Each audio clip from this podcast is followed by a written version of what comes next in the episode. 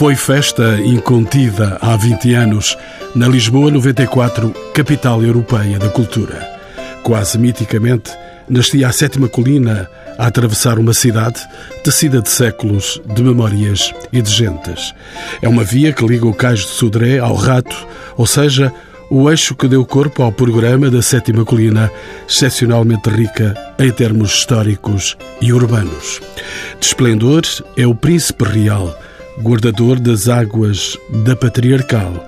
Ali vai nascer uma nova arquitetura e novos rostos e mais lugares de moda, de gastronomia, de ateliês, de pintura e de fantasia. Encomendam-se para ali novas urbanidades. São convidados deste programa José Augusto França, egrégio historiador, olicipógrafo e crítico de arte. Elísio Sumaviel, também historiador, antigo secretário de Estado da Cultura e comissário da Lisboa 94. Catarina Lopes, engenheira industrial com formação em Harvard, Londres e Munique, é diretora-geral da East Bank Portugal. E Paulo Pires, arquiteto, é o diretor do Departamento de Planeamento e Reabilitação Urbana da Câmara Municipal de Lisboa. Pergunto a Elísio Somaviel em que consistiu o programa da Sétima Colina quando passam 20 anos sobre a realização da Lisboa 94, capital europeia da cultura. 20 anos depois de Lisboa 94, que foi, digamos assim, o primeiro grande evento à escala internacional no país de uma capital europeia da cultura, que depois se repetiu no Porto e depois se repetiu em Guimarães e depois ainda houve a Expo 98, quatro anos depois de 94. E haveremos de continuar com as capitais europeias da cultura? Sim, senhor, felizmente. Lisboa, capital europeia da cultura, tinha diversas áreas de intervenção, com programação própria. Eu fui comissário na área da intervenção urbana e também fui responsável na altura pela programação dos equipamentos culturais municipais, exposições, etc. A Sétima Colina, que é um nome que surgiu, um epíteto feliz, digamos assim, foi inspirada pelo professor Augusto de França, que está aqui conosco, e ele contará porquê. Mas foi inventado por si. O nome Sétima o autor do nome. É o nome. É um, é um nome cinematográfico. É o nome, é a sétima colina, porque é a sétima colina é a colina sagrada, digamos assim, mais importante, e digamos que naquele percurso que vai do Caixo Dré até ao Largo do Rato, ou vice-versa, de 3,3 quilómetros, nós encontramos três prédios do século XX, o que é um facto ineludível e raro no contexto da nossa cidade. Ora, esse percurso foi eleito por Lisboa 94 como a área de excelência de intervenção urbana. Porquê? Porque se passaram ali todos os factos históricos importantes dos nossos últimos 150, 200 anos de história. Porque, como diz o professor José Augusto de França, a capital de Portugal é Lisboa e a capital de Lisboa é o Chiado. E por toda a riqueza patrimonial que aquele percurso tem do ponto de vista arquitetónico, de grandes casas senhoriais, palacetes, universidades, instituições. Foi ali também, do ponto de vista cultural, que funcionaram ali no bairro Alto, todos os jornais, toda a comunicação social no passado século, enfim, por todas as razões. E este programa passava por uma marca que se queria deixar nesse percurso de 3 km, e 300 metros, uma marca de intervenção urbana que nós chamamos, porque na altura houve alguma polémica, ainda bem que houve, uh, diziam, bom, mas isto é só fachadismo, são só as fachadas, enfim, eu, e na altura respondemos que até os doentes têm direito a tomar banho, portanto, demos um pouco de luz àqueles prédios que estavam escuros, escondidos, negros da poluição, descobrimos-lhe as cores que lá estavam antigamente, cores eh, muitas vezes de há mais de 100 anos, que também deu outra polémica, que iremos aqui falar com certeza. E houve essa componente física de intervenção patrimonial, também nos espaços públicos. O Jardim do Príncipe Real tinha o Reservatório da Patriarcal, que ninguém conhecia, nem o próprio professor Agostinho da Silva, que morava ali ao lado, ficou maravilhado quando foi visitar aquelas obras. Recuperou-se o chafariz do Rato, o chafariz do Carmo, arranjaram-se alguns jardins na via pública e houve uma componente muito importante de animação urbana. Ou seja, caminharam juntos a animação, a recuperação de património, a valorização e, portanto, envolveu-se também todo aquele tecido social de comerciantes que facilitaram a vida ao turista que lá ia. Houve um passe da Sétima Colina, que podemos falar aqui mais adiante, onde na Brasileira, por exemplo, o café oferecia a primeira bica ao cliente que lá fosse, os antiquários faziam 15% de desconto, os restaurantes 20%, toda a gente aderiu ao passe e com os picotados do passe o cliente, digamos assim, o turista ia gastando o seu dinheiro naquela área um infinito mundo que nós vamos contactar já a seguir. Saúde no programa, José Augusto França, ele é historiador, olicipógrafo e crítico de arte, entre outras atividades que desenvolve nesta sua longa vida. A sétima colina, José Augusto França, a via que liga o cais do Sodré ao Rato, ou seja, o eixo que deu corpo ao programa da Sétima Colina, que Elísio Sumaviel estava a descrever agora mesmo. Este espaço é excepcionalmente rico em termos históricos e urbanos. Que edifícios e monumentos urbanos salientaria nesta via? Para vermos quais são os, os edifícios mais mais marcantes nessa lista, recuemos a um programa anterior, com licença do Sumaviel, que é um programa de 76 em 1976, a Academia Nacional de Belas Artes, eh, no ano do Património Mundial, resolveu fazer uma exposição com o apoio da Fundação Gulbenkian, que pagou as despesas, e essa exposição, realizada na Fundação, exibiu uma enorme maquete dessa zona da cidade, maquete em gesso, traçando a, rua que vinha de baixo até ao rato e a fotografia de todos os edifícios uh, de um lado e do outro da rua e o desenho minucioso, casa a casa, de todos os, os, prédios que, desde o Caixo até a Largo do Rato, existem. Isso foi um trabalho notavelmente feito pelo Jorge Matos Chaves, um excelente desenhador. Tudo isso foi exposto, fotografias, desenho, a enorme maquete, na Fundação Gulbenkian. Fez-se um catálogo, com um texto meu, enfim, dando conta dessas zonas da cidade e marcando naturalmente os edifícios que a nobilitam e sem esquecer que essa rua começa do lado de fora das muralhas fernandinas. As muralhas fernandinas que acabam no Caixoré e sobem até ao largo ou Trindade de Coelho, depois infletiam para, para baixo, não é? Atravessavam para baixo. Daí para diante eram olivais, eram casas, terras de semeadura até o século XV, mais ou menos, porque ao cimo tiveram instalada as forças do, do rei Dom João I de Castela quando veio cercar Lisboa, e é o chamado Monte Olivete, que da toponímia de Lisboa se mantém numa pequena, numa, numa ruinha, uma pequena rua do sítio, o sítio mais conhecido por São Mamed, mas havia uma capela de Nossa Senhora do Monte Olivete ali que deu nome ao sítio. E Monte Olivete é o nome que o Fernão Lopes, na sua crónica, dá ao sítio. Portanto, é o nome mais tradicional. Outro nome tradicional, não o de São Mamede, que é recente, mas é o de da Cotovia. Onde os jesuítas tiveram o noviciado. Exatamente, o noviciado da, da Cotovia, que depois deu a, o Colégio dos Nobres e depois a Escola Politécnica, a Faculdade de Ciências, e entre os dois nomes, Cotovia, havia um morgado de Cotovia, que, cujo palácio era onde está hoje a, a Imprensa Nacional, e havia o sítio do, de Monte Olivete, que eu prefiro, é mais bonito, Monte Olivete. Escrevi mesmo um livro a dizer Monte Olivete, minha aldeia, eh, sobre aquela zona toda de que fiz o levantamento. Portanto, entre Cotovia e o Monte Olivete, a rua passa e se desenvolve até ao Largo do Rato, esse sim, sempre chamado do Rato, porque está lá o grande convento de um senhor, Sousa Coutinho, por alcunha o Rato.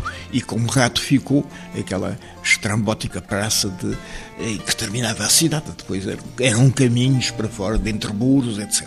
José Augusto França, há naturalmente diferenças e semelhanças entre a Lisboa setecentista, a Lisboa romântica e a Lisboa de hoje. São visíveis essas diferenças e semelhanças quando olhamos a cidade?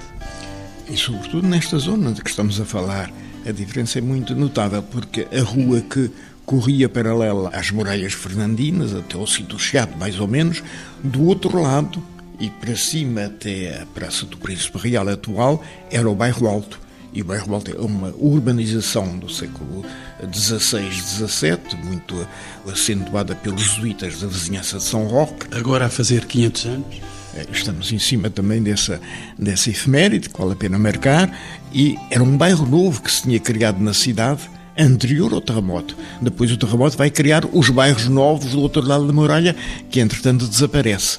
Mas há um exemplo, o exemplo pré-Pombalino é, com certeza, o bairro Alto. Enfim, os historiadores da cidade o sabem e afirmam, não é?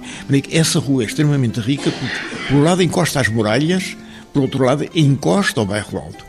A seguir, ela vira terra semeadura até haver a urbanização do Príncipe Real, que é meados do século XIX. E temos a Lisboa Romântica. É a Lisboa Romântica, é a praça romântica por excelência em Lisboa, que é um palacetes à volta, ainda há, ainda, ainda subsistem alguns palacetes lá e de boa qualidade, e por baixo da Praça Príncipe Real, do grande lago da praça, lago oitavado da praça, está o tal depósito de águas, o tal depósito distribuidor de águas da Patriarcal de 1850 ou 52, creio. Nunca funcionou. Foi mal calculado, mal o engenheiro francês que veio fazer, mas nunca conseguiu dar-lhe a necessária dinamismo funcional. Ora, acontece que esse depósito de águas ainda é mais grave do que aquilo que o Dr. Somaviel disse, porque ele não sabia, eu não sabia, ninguém sabia. E estávamos a fazer o livro sobre a sétima colina, distribuindo artigos a várias pessoas para fazer. Eu fiz a, a coordenação, distribuí o artigo Príncipe Real a uma ilustre historiadora, minha querida amiga. Ela fez o artigo, estava tudo pronto, o livro a imprimir, quando apareceu um senhor da Câmara das Águas de Lisboa, da Companhia das Águas, o arquiteto de Varandas, muito delicadamente a perguntar se nós não queríamos intervir naquele edifício das águas subterrâneo. Ficámos a olhar para ele, ninguém sabia do edifício das águas subterrâneas e fomos ver, era um portento de arquitetura, não é? E imediatamente o Dr. Somaviel conseguiu uns dinheiros que desviou de outros lados da, da obra para dar a, em parceria com a Companhia das Águas e fez a reabilitação, graças ao tal arquiteto Varandas, a reabilitação do sítio que está hoje aberto a público e pouco visitado é, mas que existe. Mas Juro que ninguém sabia. E a pessoa que fez o artigo, que é uma ilustre historiadora, fez o artigo sem saber o que é que lá estava por baixo, não é?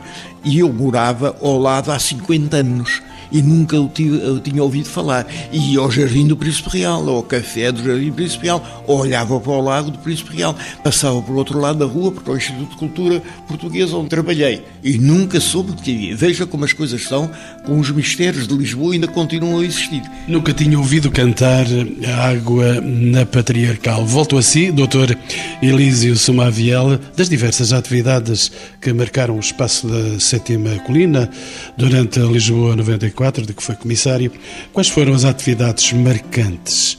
O senhor, como já disse, foi comissário de Lisboa na área da intervenção urbana. Recorda-se?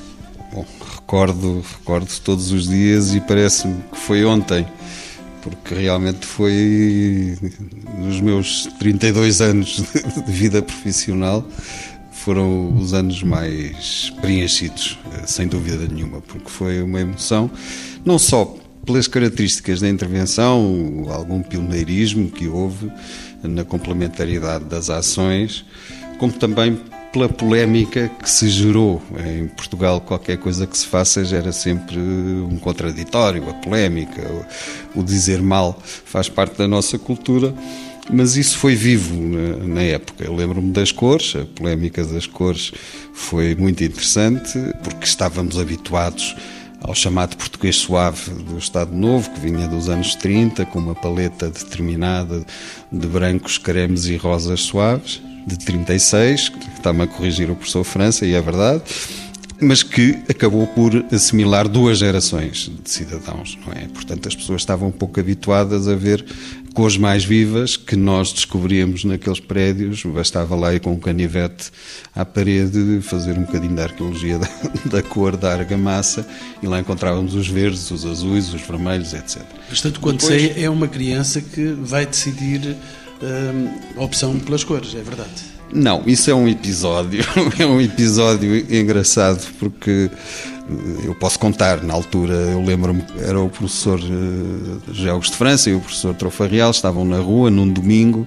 e telefona-me o professor Trofarreal, porque havia ali umas dúvidas com um tom de rosa perto do Príncipe Real, eh, já na Politécnica, num dos prédios, e havia três ensaios na parede e havia divergências. E eu, na altura, fui lá ter. O meu filho, na altura, tinha 5 anos, ele tem 25 agora, é um profissional das artes também.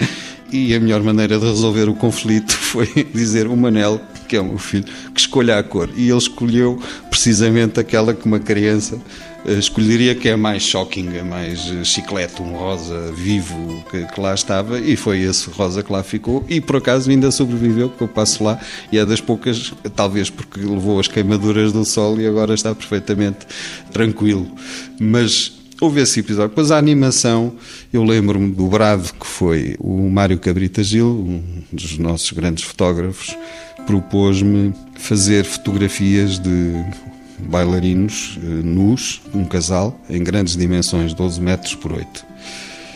E essas quatro fotografias que foram colocadas em pontos estratégicos da sétima colina uma no Chiado, outra no Príncipe Real, outra no Alecrim, em locais bem visíveis.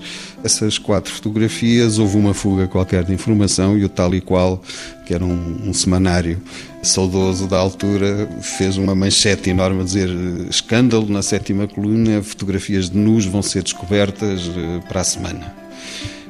Não queira saber o que foi o engarrafamento à meia-noite.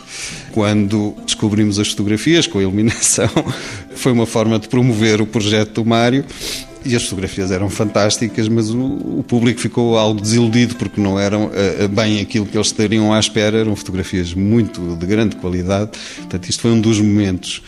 Outro momento que eu não me esqueço foi o primeiro concerto ao vivo na rua do Pedro Abrunhosa e dos Bandemónio, em Lisboa. Tinha saído o primeiro disco dele. E ele do Porto? Ninguém sabia quem era o Pedro Atrás Abrunhosa. daqueles óculos escuros? E ele fez um concerto no Alto de Santa Catarina. Comemoravam-se também os primeiros 20 anos do 25 de Abril, agora estamos a fechar os 40. E eu, na altura, falei com a então Governadora Civil de Lisboa, a doutora Fernanda Mota Pinto, que era uma pessoa muito sensível ao projeto, e pedi-lhe que Lisboa não fechasse naquela noite, ou seja, que houvesse uma noite branca em que os bares estivessem abertos toda a noite e que houvesse festa até de manhã. Foi fantástico porque disse-me a doutora Fernanda Mota Pinto no dia seguinte que foi a noite em que houve menos participações nas esquadras do bairro, portanto não houve violência.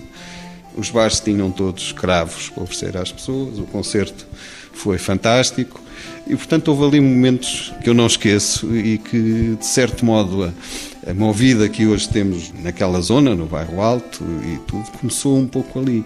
Houve uma grande cumplicidade de todos os comerciantes e, sobretudo, dos empresários. Eu lembro-me que, na altura, era o Frágil, bar da moda, hoje é o Lux, não é? Mas o Manel Reis, o Hernani, todos eles se associaram e, portanto, aquilo houve ali muito movimento havia exposições, houve um ciclo de jazz no Café Luso, que era uma casa de fados, houve trocas de géneros em casas diferentes, houve uma animação que realmente foi muito importante e ainda hoje eu penso, quando lá passo, por exemplo, na Brasileira já não está vivo o patrão da altura, o Sr. Jaime Silva, mas os filhos, ah, bons tempos, porque recuperámos os quadros todos da Brasileira, foram restaurados, estavam todos sujíssimos de, de fumo e de fumarada, e foram restaurados e depois eles ofereciam um café eh, às pessoas que lá fossem pela primeira vez. Portanto, isto envolveu aquele tecido todo. Isso foi muito importante eh, não entrar só na componente física da reabilitação pura e dura, mas também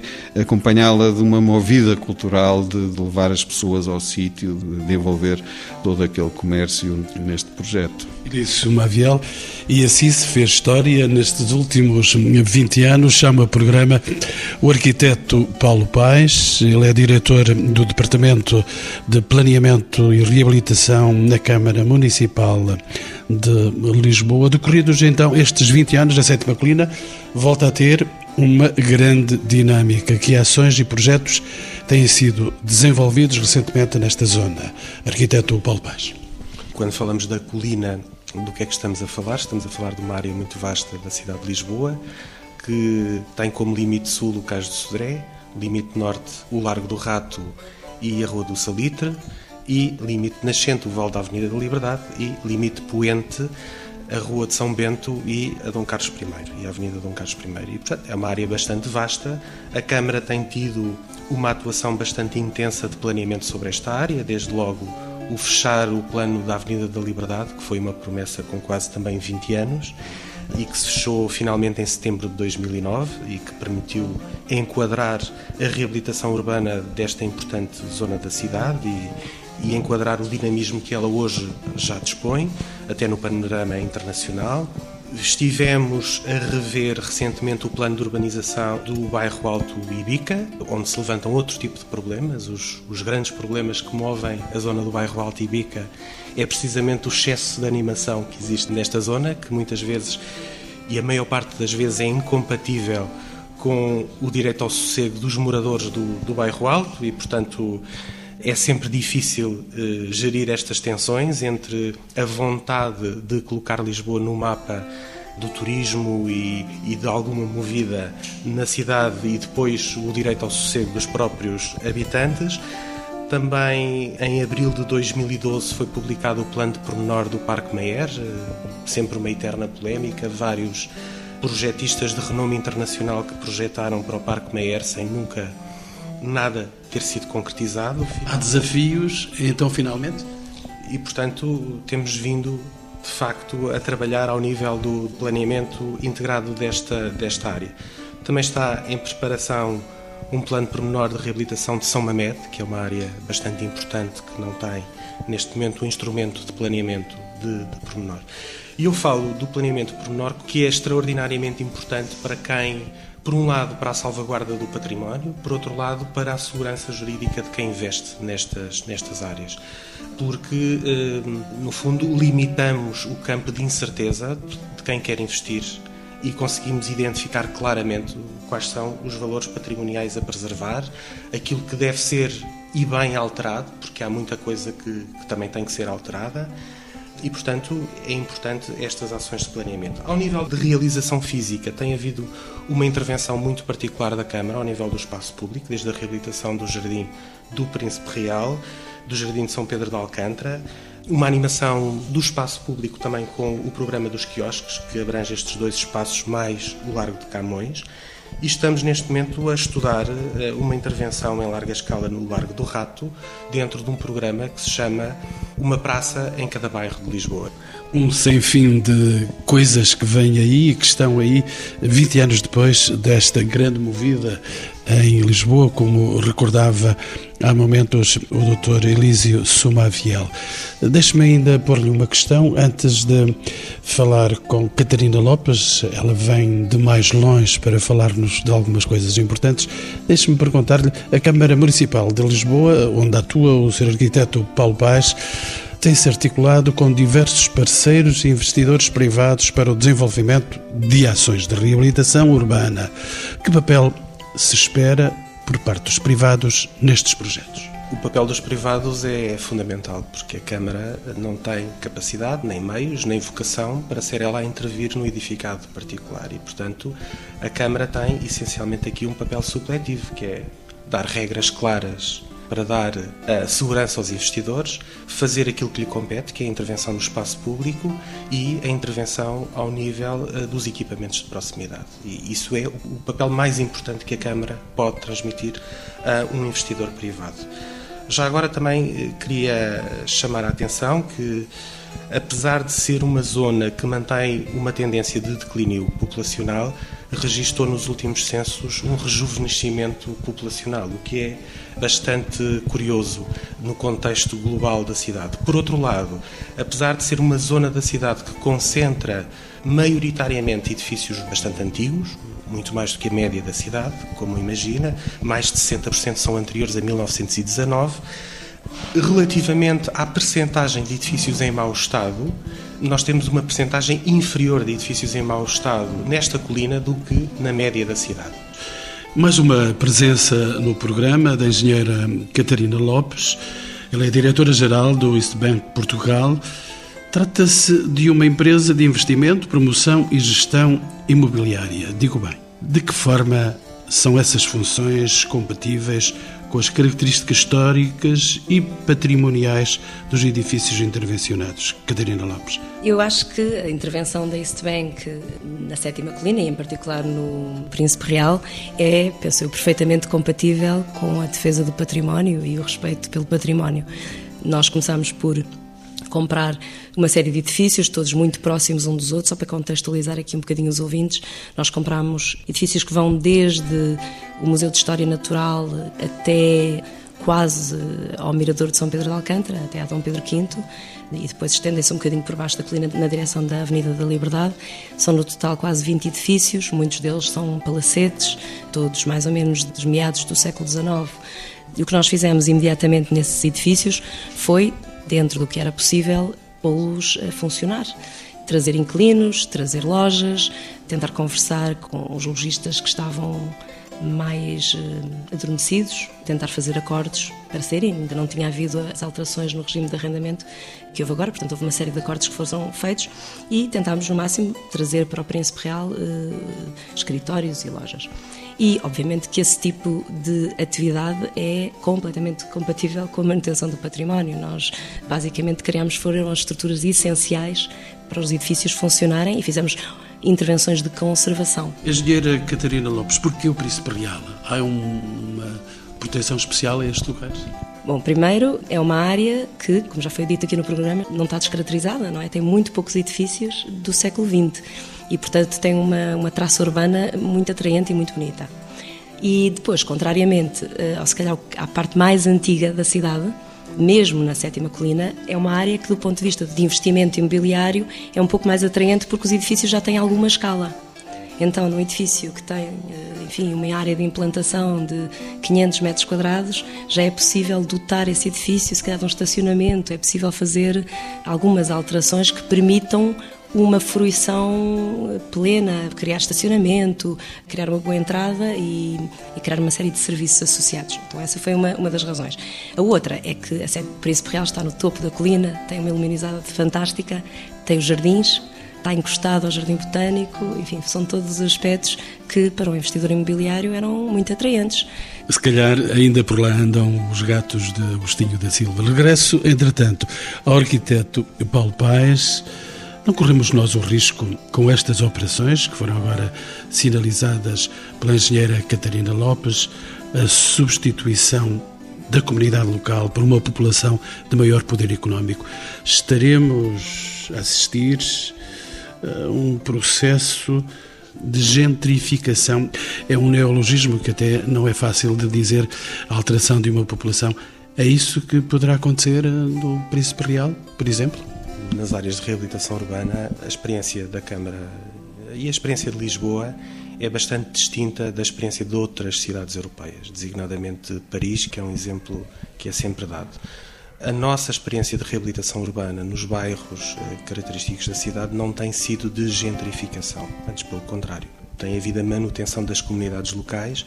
Aliás, eh, as próprias marchas de Lisboa são um pouco o exemplo disso. Não era possível eh, continuar a haver marchas de Lisboa numa perspectiva de gentrificação dos bairros. Eu não acredito que haja ricos que fossem nas marchas de Lisboa, oriundos de outras áreas da cidade. O que não significa que haja um conjunto de património que esteja hoje vazio e devoluto e que tem que obviamente, atrair nova população para aquelas áreas. Estamos a falar de uma colina com uma área muito vasta, como eu disse há pouco, onde, obviamente, há lugar para os ricos, há lugar para os remediados e há lugar para os pobres. Não o tinha perdido, José Augusto de França.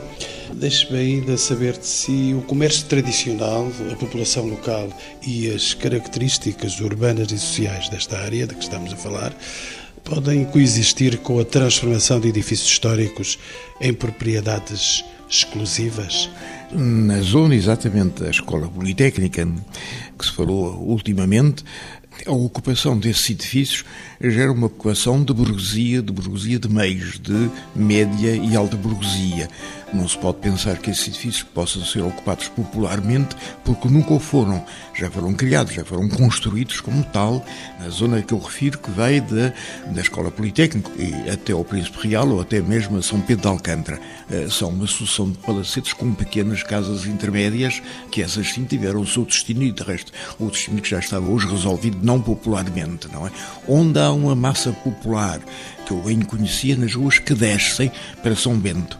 Essas duas que descem da, da sétima colina para São Bento tiveram uma habitação popular, eh, muito idosa até, que é visível até nas soleiras das, das, portas de entrada. Ainda me lembro de velhinhas sentadas por ali. Mas isso, a pouco e pouco, e não é um fenómeno tão recente como isso, a pouco e pouco se resolveu pela própria caducidade dessa, dessa população. Eu não vejo que haja um perigo de, dessa pavorosa gentrificação daquela zona da cidade. Não estamos a falar em fenómenos semelhantes ao da Alfama, em que isso se deu com detrimento da população local, com trágico detrimento da população local.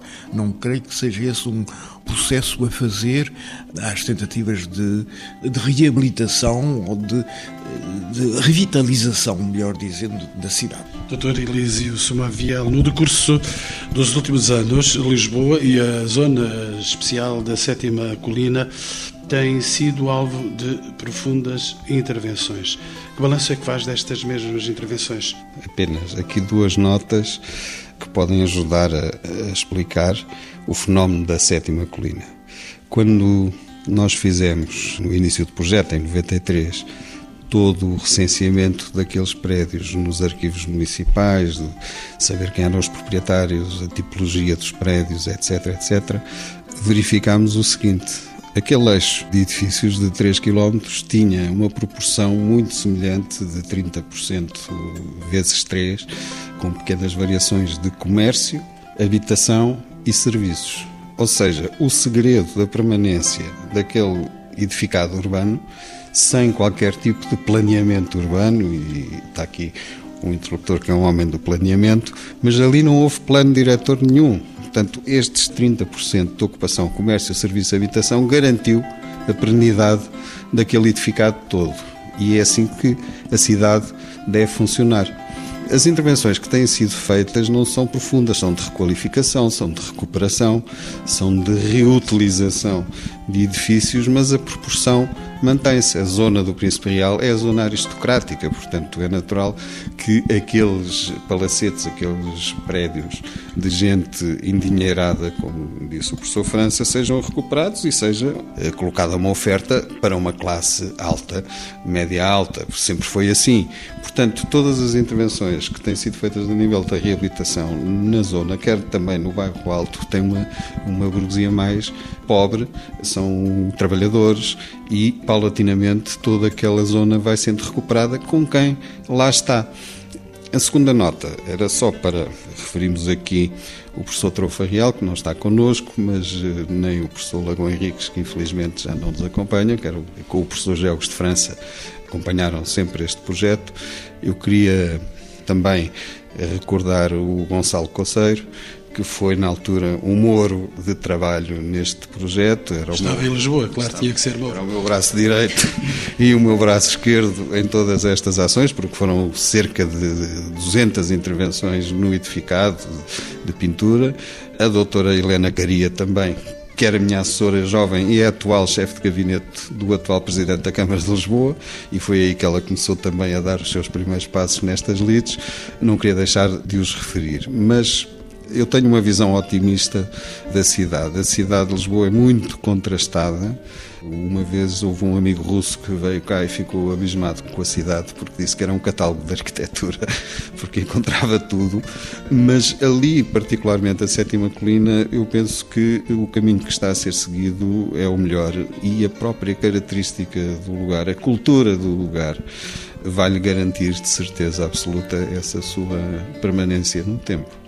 Quando falamos de restaurantes, de bares, de lojas, de ateliês, estamos a falar do melhor que uma cidade pode ter.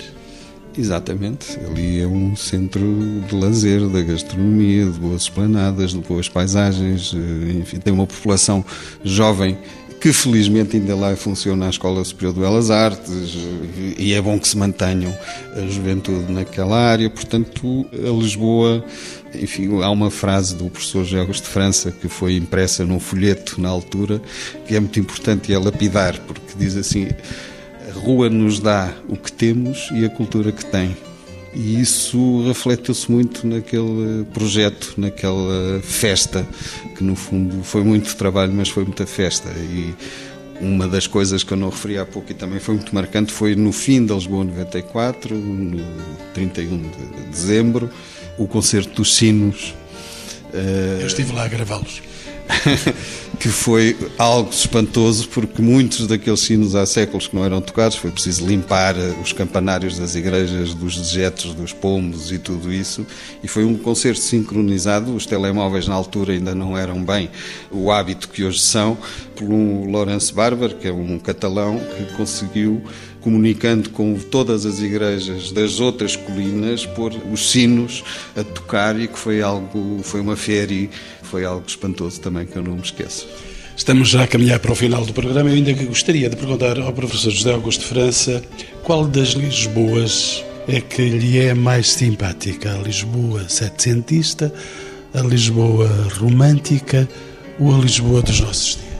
Com certeza que a Lisboa romântica, a Lisboa setecentista, é, é a Lisboa do Marquês de Pombal que se tornou uma vivência romântica ao longo de todo o século XIX a própria Lisboa da, da, Avenida da Liberdade, que é final do século XIX, herdou esse romantismo do passeio público que lá tinha estado antes.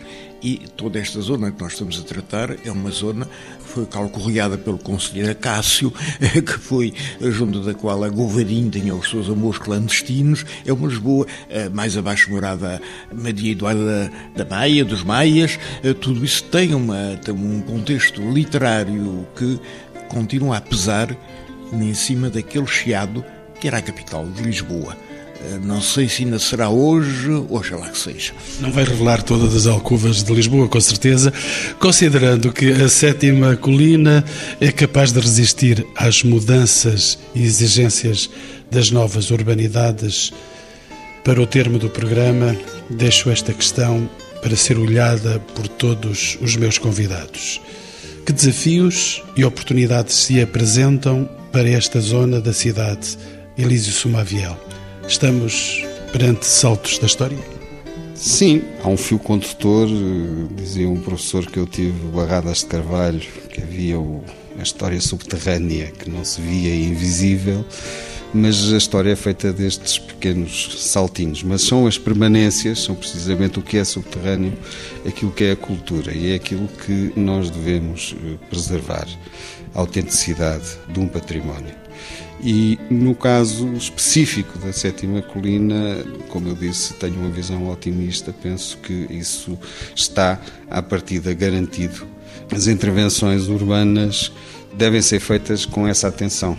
Nem sempre isso acontece, eh, noutros casos, noutras cidades, noutros exemplos, mas sem a envolvência da população, a reabilitação não funciona, não resulta. Criam-se guetos e é isso que é necessário evitar. Engenheira Catarina Lopes, a sua imobiliária, a East Bank Portugal, ela com certeza é uma experiência diferente neste lugar diferente que também é Lisboa. Sim, eu acho que nós fomos eh, inovadores em alguns aspectos, pelo menos eh, tentámos eh, caminhos que se calhar não tinham sido tentados antes e espero que tenhamos inspirado mais os promotores e mais intervenientes a fazerem coisas pela cidade e acho que já estão a acontecer, mesmo no Príncipe Real.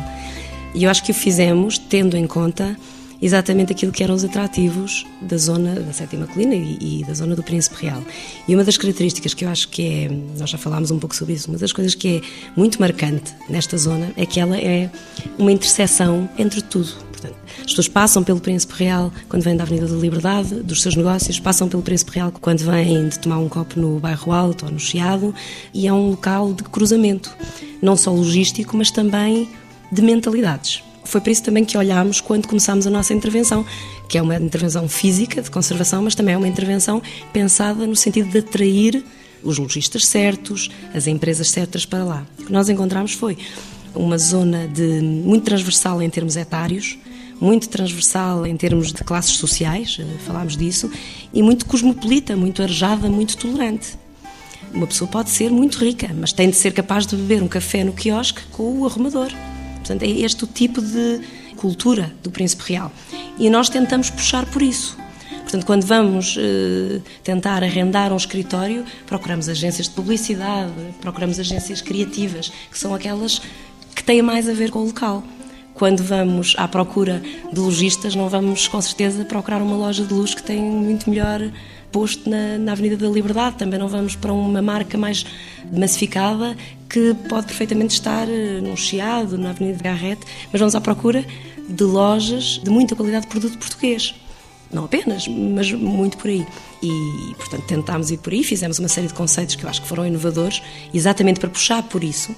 Obviamente que novas marcas portuguesas empreendedoras não podem pagar seis meses de calção, não podem pagar não, para garantia bancária. Ao mesmo tempo temos as dificuldades dos despejos em Portugal. Então o que é que fizemos? Inovamos no sentido de criar nestes palacetes um contrato de prestação de serviço que nos dá essas garantias para podermos despejar as pessoas rapidamente se houvesse um problema, mas ao mesmo tempo não ter de pedir garantias a essas pessoas.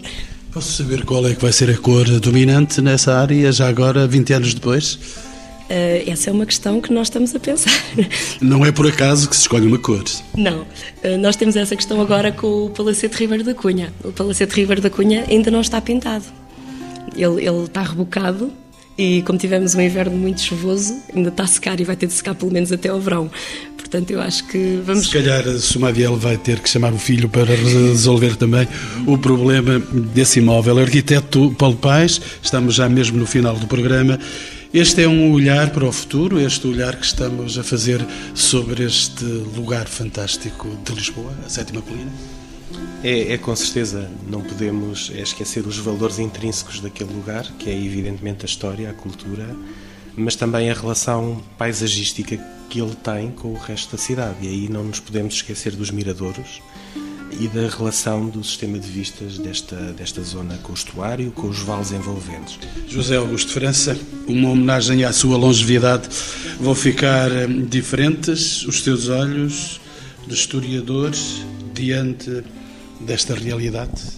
Na realidade da sétima colina e da sua habitabilidade atual, eu acho que ela está perfeitamente coerente e que corresponde à imagem que dessa zona da cidade nós podemos ter e temos tido ao longo da história dela. Acho que a Sétima Colina vivi 70 anos quase lá, na Rua da Escola Politécnica, ou passo lá de vez em quando, e sempre propositadamente a pé para ver melhor. Se houve a água da Patriarcal. Os ecos, os ecos dessa água da Patriarcal, onde se tem, onde a Câmara poderá voltar a fazer, com a Companhia das Águas, ações culturais que foram importantes anos atrás.